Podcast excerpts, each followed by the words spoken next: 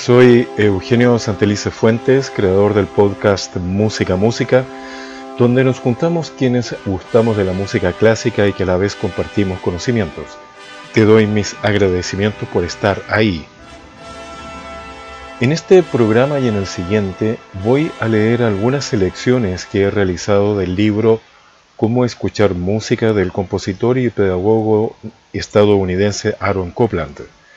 Es un interesante libro que te lo recomiendo, tanto si eres aficionado a la música clásica como si ya eres un conocedor de ella. Vamos a iniciar como corresponde, revisando algunos aspectos relevantes de la biografía del autor.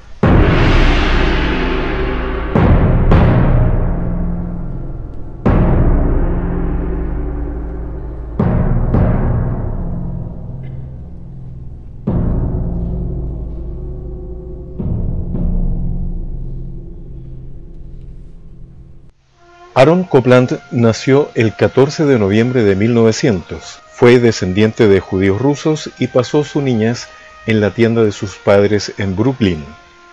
Su obra está influenciada por el impresionismo y en especial por Igor Stravinsky. Destacó junto a George Gershwin como uno de los compositores más importantes de la identidad musical de los Estados Unidos del siglo XX. Te dejo en las notas del podcast el link de nuestro anterior programa Lo clásico de la música clásica, donde damos un interesante recorrido a toda la historia de la música docta y revisamos justamente el periodo del impresionismo musical al que perteneció Copland. Cuando Copland tenía 17 años, inició sus estudios de armonía y contrapunto, estudió piano y antes de cumplir los 20 decidió no proseguir sus estudios generales y se ganó la vida como pianista. Luego, en junio de 1921, se trasladó a Francia para estudiar con Nadia Boulanger. Recordemos que Nadia fue una compositora, pianista, organista, directora de orquesta, intelectual y profesora francesa que formó y enseñó a muchos de los grandes compositores del siglo XX. Desde finales de la década del 30, Copland gozó de una serie de éxitos con sus composiciones. Por ejemplo, el 16 de octubre de 1938 se realizó la primera representación de su ballet Billy the Kid. En 1942 apareció Rodeo y finalizó la composición de El retrato de Lincoln. El mismo año 1942 compuso la famosa Fanfarria para un hombre común, con la que iniciamos este espacio, que fue un encargo de Eugene Gusens y de la Orquesta Sinfónica de Cincinnati y que ha acabado por convertirse en la más popular de sus composiciones.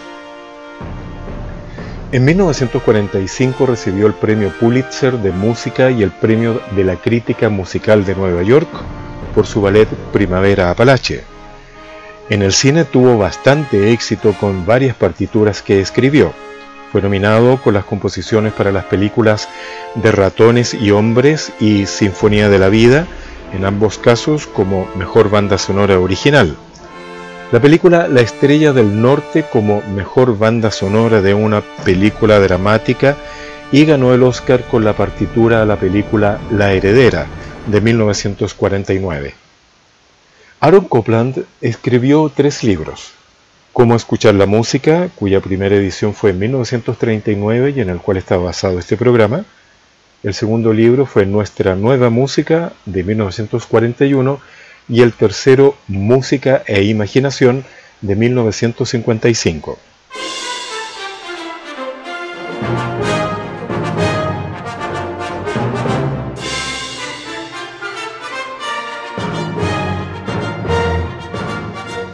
Vamos a iniciar la lectura de estos recortes del libro Cómo escuchar música de Aaron Copland revisando algunos textos de la introducción firmada por el compositor estadounidense William Schumann.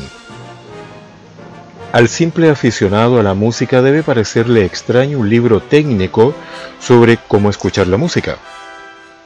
¿Desde cuándo hay dificultad para escuchar la música? La música es para gozar de ella, porque tendríamos entonces que aprender o necesitar una guía sobre cómo escucharla. La respuesta es sencilla. Escuchar la música es una capacidad que se adquiere por medio de experiencia y aprendizaje. El conocimiento intensifica el goce. Los músicos están acostumbrados a la prosa de los compositores como críticos y como escritores de doctas tesis sobre puntos críticos. Pero antes de Copland, ningún gran compositor había intentado siquiera explicar la técnica de la composición musical a los lectores legos. El libro Cómo escuchar la música de Aaron Copland se basa claramente en la premisa de que cuando más se conozca el tema de la música, más grande será el goce al escucharla. Y el primer requisito para escuchar la música es tan obvio que parece casi ridículo mencionarlo y sin embargo, a menudo es el único elemento que está ausente. Prestar atención y dar a la música el esfuerzo concentrado de un oyente activo. Resulta revelador comparar las acciones del público de teatro con las del público de las sinfonías.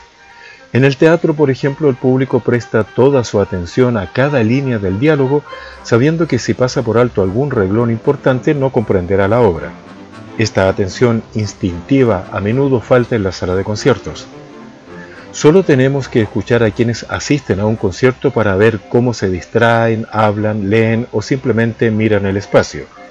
Tan solo un pequeño porcentaje está vitalmente interesado en el papel esencial de escuchar activamente. Esta falla es grave porque el oyente es esencial para el proceso de la música. Después de todo, la música consiste en el compositor, el ejecutante y el oyente. Y cada uno de estos elementos debe encontrarse presente de la manera más ideal. Esperamos una buena interpretación de una bella obra, pero ¿nos acordamos a menudo de que también debe ser brillantemente escuchada? Este libro debe ayudar a los oyentes que sienten curiosidad por formas más complicadas de música. Y no nos equivocaremos, la gran música ha nacido de grandes esfuerzos de espíritus grandes y dedicados y de oyentes sumamente devotos. El número de personas que escucha este tipo de música no es más que un porcentaje insignificante de aquellos cuyas horas de vigilia están saturados de sonidos tan omnipresentes como el aire que respiramos. En último análisis, el libro de Copland es un libro de propaganda. Es un libro escrito por un hombre comprometido con la difusión del Evangelio de lo que en estos días la crítica llamamos buena música. El libro es una invitación y el lector hará muy bien en aceptarla. Hasta aquí la introducción de William Schumann. Vamos ahora directamente al texto del autor. Este libro tiene por objeto exponer con la mayor claridad posible los fundamentos de la audición inteligente de la música. El explicar la música no es una tarea fácil y no puedo hacerme la ilusión de haberla realizado mejor que los demás. Pero la mayoría de los que escriben sobre la comprensión musical plantean el problema desde el punto de vista del educador o del crítico, mientras que este es el libro de un compositor. Para el compositor, escuchar la música es una función perfectamente natural y simple, y así debiera ser para los demás.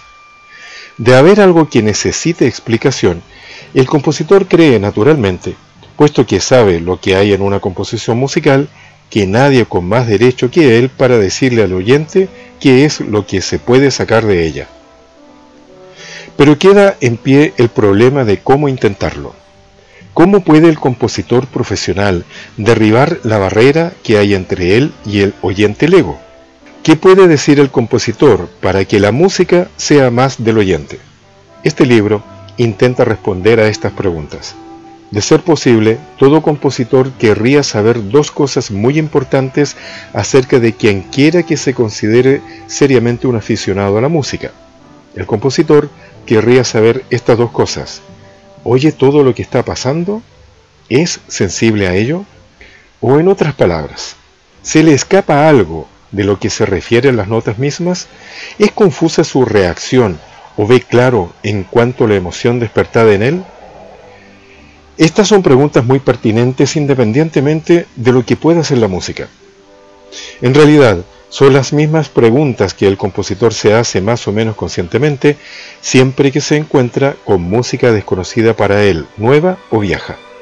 Porque después de todo, nada hay de infalible en el instinto musical de un compositor. La diferencia más importante que hay entre él y el oyente lego consiste en que él está mejor preparado para escuchar. He observado a menudo que lo que distingue a un verdadero aficionado a la música consiste en un deseo imperioso de familiarizarse con toda manifestación de este arte antigua o moderna. Los verdaderos aficionados a la música no están dispuestos a confinar su goce musical a la época de las 3B, la famosa mezcla de los apellidos de Bach, Beethoven y Brahms, que, dicho sea de paso, tanto se abusa. Por otra parte, el lector podría creer que ya hizo bastante con haber llegado a una comprensión más plena de los clásicos consagrados. Pero es mi creencia que el problema de escuchar una fuga de Händel no difiere en esencia del de escuchar una obra análoga de Paul Hindemith. Por desgracia, tanto si la música es antigua como si es nueva, habrá que explicar un cierto número de tecnicismos. De otro modo, el lector no podría esperar entender la explicación de las formas musicales más elevadas. En cada caso, me esforcé por reducir al mínimo los tecnicismos. Siempre me pareció que es más importante para el oyente tener sensibilidad para el sonido musical que saber el número de vibraciones que lo producen. Esa clase de conocimiento es de reducido valor, aún para el compositor mismo. Lo que éste desea, sobre todo, es animarnos a que nos hagamos unos oyentes lo más consciente y despierto que podamos. Ahí está el meollo del problema de entender la música, y a esto se reduce su dificultad. Todos los libros que tratan de la comprensión de la música están de acuerdo en un punto, no se llega a apreciar mejor este arte solo con leer un libro que trate de este asunto. Si se quiere entender mejor la música, lo más importante que se puede hacer es escucharla. Nada puede sustituir al escuchar música. Todo lo que tengo que decir en este libro se dice acerca de una experiencia que el lector solo podrá obtener fuera de este libro. Por tanto, el lector probablemente perderá el tiempo al leerlo a menos que haga el firme propósito de oír una mucha mayor cantidad de música que la que ha escuchado hasta ahora. Todos nosotros, profesionales y no profesionales, estamos tratando constantemente de hacer más profunda nuestra comprensión de este arte. La lectura de un libro puede a veces ayudarnos, pero nada podrá reemplazar la condición principal, escuchar la música misma. Por suerte, las ocasiones de oír música son hoy mucho más numerosas que nunca. Muchas veces me ha parecido que hay tendencia a exagerar la dificultad de entender correctamente la música. Nosotros los músicos encontramos todos los días alguna alma sincera que invariablemente en una forma u otra nos dice me gusta muchísimo su música, pero en realidad no entiendo nada de ella. Mis amigos dramaturgos y novelistas rara vez oyen a nadie decir no entiendo nada de su novela. Sin embargo, mucho me temo que esas mismas personas tan modestas ante la música tengan exactamente tanto motivo para hacerlo ante las demás artes. Hay, sin embargo, un mínimo exigible al auditor inteligente en potencia, que sea capaz de conocer una melodía cada vez que la oiga. La llamada sordera musical, si es que existe, consistirá en la incapacidad para reconocer una melodía. Quien la padezca es digno de lástima, pero nada se puede hacer por él. Es tan inútil para la música como el daltónico lo es para la pintura. Pero si se tiene la seguridad de poder reconocer una melodía dada, eh, no cantar la melodía, sino reconocerla cuando se toque, aún después de algunos minutos de haberse tocado, bueno, entonces es que se tiene la llave de una comprensión más honda de la música. No basta solo con oír la música en cada uno de los momentos en que va existiendo. Hay que poder relacionar lo que se oye en un momento dado con lo que se ha oído en el momento inmediatamente anterior y lo que va a venir después. En otras palabras, la música es un arte que existe en el tiempo. En tal sentido, es como la novela con la diferencia de que es más fácil tener presente lo que sucede en una novela, porque por una parte se narran en ella hechos concretos y por otra uno puede volver páginas atrás para refrescar su recuerdo. Los sucedidos musicales son por naturaleza más abstractos, de modo que resultan más difíciles de reunir en la imaginación que los de una novela. Por eso es por lo que se hace necesario poder recordar una melodía. Pues lo que en la música se hace varias veces de argumento es por regla general la melodía. Generalmente la melodía es aquello de lo que se trata la pieza. Si no se puede reconocer una melodía cuando aparece por primera vez y no se pueden seguir fielmente todas sus peregrinaciones hasta el final, no comprendo para qué se ha de seguir escuchando. Esto es darse cuenta solo vagamente de la música. Pero reconocer una melodía quiere decir que se sabe dónde se está y que se tienen muchas probabilidades de saber a dónde se va. Es la única condición sine qua non para llegar a una comprensión más inteligente de la música. Ningún compositor cree que haya atajos para llegar a la mejor inteligencia de la música. Lo único que se puede hacer en favor del oyente es señalar lo que de veras existe en la música misma y explicar razonablemente el cómo y el porqué de la cuestión. El oyente deberá hacer lo demás. Bien, vamos a dejar hasta aquí esta lectura de estos recortes del libro Cómo escuchar música del compositor y pedagogo estadounidense Aaron Copland. En nuestra próxima edición vamos a continuar con esta selección y en las notas del programa te dejo información sobre los ejemplos musicales como también del correo electrónico para que puedas comunicarte conmigo y conocer tu inquietud sobre los temas a compartir. Desde ya te agradezco por estar ahí, como también te pido puedas compartir este y los demás capítulos con tus amigos con el fin de hacer crecer nuestra comunidad de música música. Hasta la próxima.